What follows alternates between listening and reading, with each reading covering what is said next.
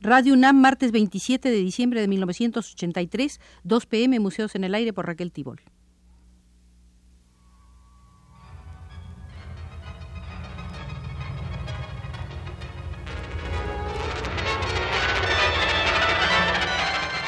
Museos en el Aire.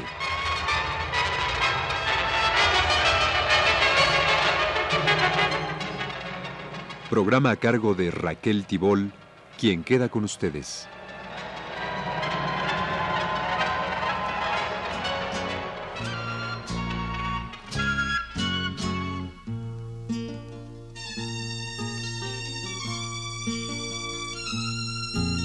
En esta ciudad los muros Esta es la cuarta visita que hacemos al Museo del Arte Ecuatoriano. Hoy veremos la sala del retrato y será nuestro guía Filoteo Samaniego, autor de una historia del arte ecuatoriano, miembro de la Casa de la Cultura Ecuatoriana y de la Academia de la Lengua. Comenzando por el principio, se puede decir que ya en los tiempos precolombinos existió en Ecuador el retrato esculpido, aunque tal aseveración no provenga sino del notable realismo con el que los escultores de las diversas regiones del actual Ecuador hicieron sus figuras cerámicas en las que las expresiones humanas aparecen perfectamente claras, risa y tristeza, juventud y vejez, vicio y enfermedad, deformación y belleza. La mayor parte del trabajo artístico durante la colonia no se ocupa de los temas civiles, sino que, atento a la evangelización de las poblaciones recién descubiertas, hace pintura religiosa, generalmente inspirada en los temas bíblicos o catequísticos de los grabados europeos abundantísimos, arte cartel que utilizó el concilio de Trento como la mejor manera de enseñar y de convencer por la imagen. Si existe retrato en los 300 años de la colonia, estos son de obispos, virreyes y oidores o españoles y criollos enriquecidos que consideran de su gusto perpetuar su respectivo rostro. Mas el propio pintor no ocupa sino ocasionalmente la superficie de tales pinturas. Casos de excepción son los de Fray Tomás del Castillo, quien rinde homenaje al célebre y primero de los pintores ecuatorianos, el padre Bedón, cuyo rostro cadavérico presenta, o el retrato de don Diego Ladrón de Guevara, que recuerda ligeramente las formas plásticas del Greco, o tal vez, caso el más notable, el del célebre Andrés Sánchez Galque, que pinta en los lindes de los siglos XVI y XVII el maravilloso cuadro de los jefes negros de Esmeraldas y Lita, a pedido del oidor Barrio de Sepúlveda, para enviarlo a los reyes de España. El oidor confiesa en la intención retratística de su encargo al pintor indio. Por parecerle vuestra Majestad gustaría ver aquellos bárbaros retratados que hasta ahora han sido invencibles y ser cosa muy extraordinaria, los envío a vuestra Majestad. Van todos retratados muy al propio como son y andan de ordinario excepto el vestido. Este es el primer testimonio plástico de la colonia en lo que al retrato se refiere.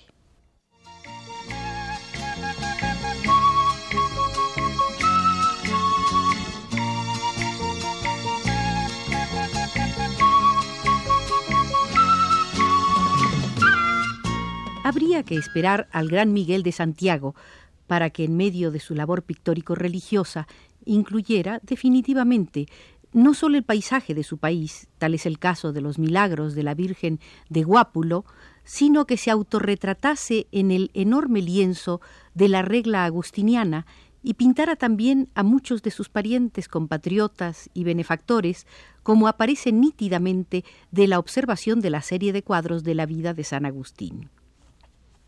En el siglo XVIII se vincula más directamente a la vida americana, aún en los aspectos tradicionales de la mística católica.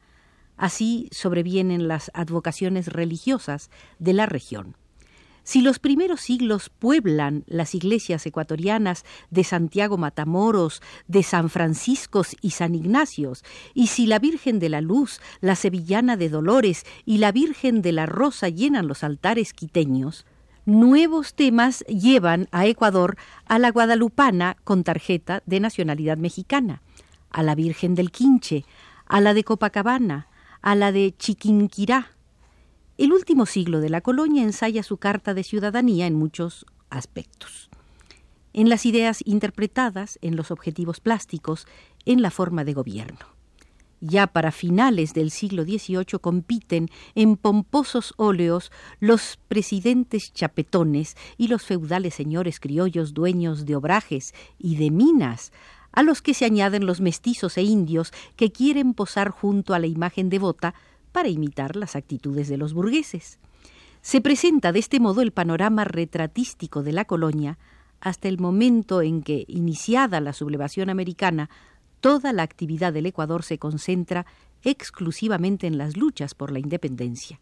Criollos, nobles y burgueses, profesores e intelectuales organizan la rebelión. Se suman las gentes de pueblo, mestizos y campesinos, incorporadas por el dinero, por la fuerza y a veces voluntariamente a esos ejércitos que sacrificaron decenas de miles de soldados entre el año de 1809 y 1826, fecha de la expulsión final de los colonizadores. Ni era amor, ni era rezo, ni era nada. Ahora lo dicen a los cuatro vientos, hasta los madrugada.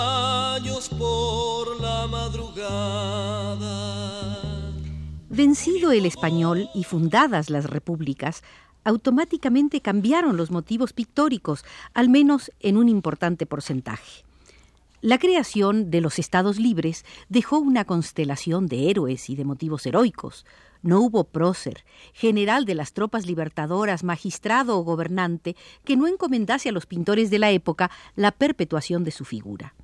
Por su parte, las provincias, ciudades y aldeas libertadas recibían a los libertadores con arcos de triunfo, regalos fabulosos y retratos. Los héroes se retrataban de todos modos, unos en su uniforme militar o civil y otros roídos por la vanidad entre guirnaldas, símbolos de la victoria y de la fama, y por supuesto con una elocuente descripción de sus pomposos títulos.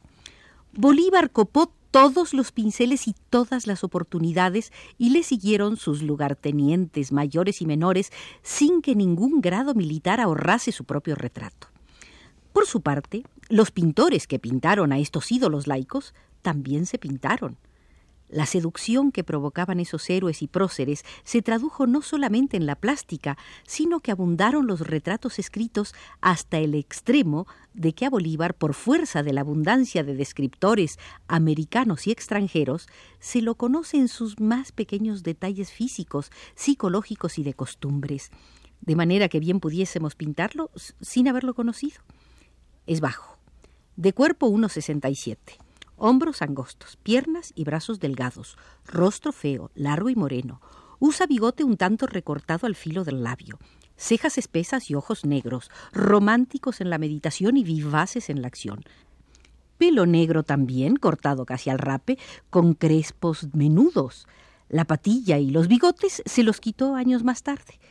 El labio inferior protuberante y desdeñoso, larga nariz, que cuelga de una frente larga y angosta, casi sin formar ángulo. Es todo menudo y nervioso. Tiene la voz delgada pero vibrante y se mueve de un lado para otro con la cabeza siempre alzada y alertas las grandes orejas. Así lo vio el general Páez y así debió haberlo visto Antonio Salas cuando hizo de Bolívar el más importante retrato histórico de esa época. No queda el miedo olvidado, que se aprisionen absurdos, perdidos sobrevivientes, o que cualquier arista no llegue a mi costado, que se distraigan mis brazos fuera del alambrado. Responde amor violento Varias dinastías de artistas en esa etapa de la plástica ecuatoriana que va desde 1830. Los Alas, Salgueros, Sangurimas se dedican a ensalzar el fervor republicano y a alterar el aspecto de la pintura nacional, pasando de la temática religiosa a la temática cívica. La iconografía republicana llenó todas las exigencias y necesidades, todos los patrioterismos, todas las vanidades y si no fuese sino por una colección de más de 21 retratos de jefes militares destinada a una hacienda del general Flores, ya se podía ver cómo dicho magnate militar tenía la intención de reemplazar en su ambiente doméstico los santos coloniales por los héroes republicanos. Flores posó para Antonio Salas, Bolívar para Manosalvas, Fray Vicente Solano con su rostro espectral para Luis Cadena y Miguel Ortega, el general Thomas Charles Wright y doña Mariana Carcelén, la marquesa de Solanda, para pintores anónimos, y la esposa del general Echeverría para Rafael Salas. El retrato es el gran triunfo de la pintura de la independencia, y no solo el retrato del héroe y del militar, sino también el del civil y, por supuesto, expresión clara de un individualismo personalista, el autorretrato. Albán, Antonio Salas, Luis Cadena, posan para ellos mismos. Y posan también damas, obispos, gentes del pueblo, hasta que es posible decir que el álbum de familia pasa a formar parte de la creación artística. Y aquellos que guardan aún celosamente sus tradiciones religiosas figuran como oferentes o devotos junto a las advocaciones de su predilección notables figuras de damas quiteñas, casi todas morenas de gran belleza, que asoman sensuales y coquetas ante los artistas de la época, admirables niñas y mujeres que se exhiben familiar y elegantemente en muchos lienzos anónimos. Responde amor violento, en lluvia feliz entonces y en qué asombro dorado me dibujas para saber qué sueño y que no miento.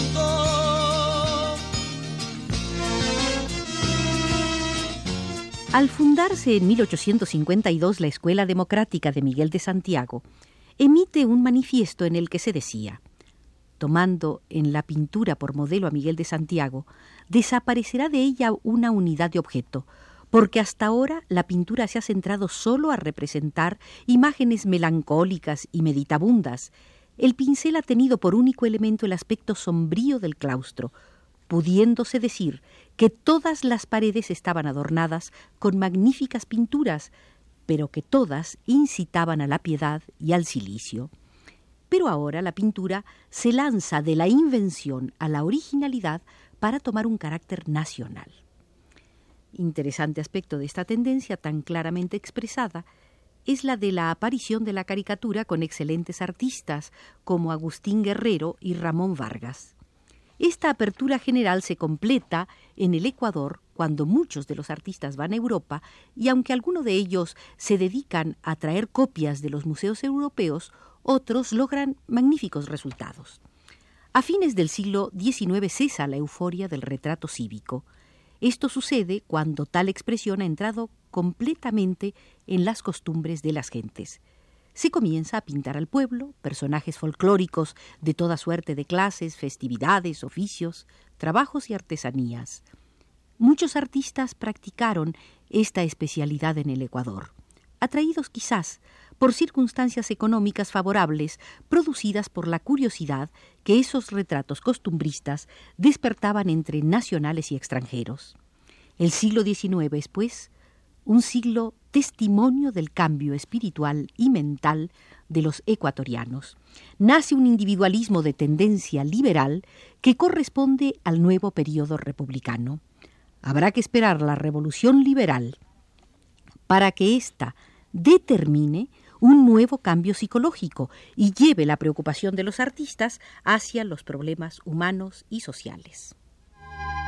Quien tuviera otros ojos para verte y nuestros tristes ojos con los que ando, saberte sola y por así Damos término a nuestra visita a la sala del retrato en el siglo XIX en el Museo del Arte Ecuatoriano y dejamos el museo porque así nos lo indica Arturo Garro desde los controles.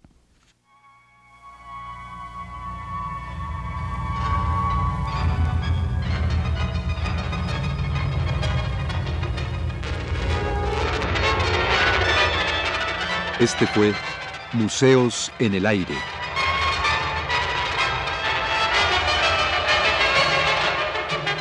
El programa de Raquel Tibol que se transmite todos los martes a las 14 horas.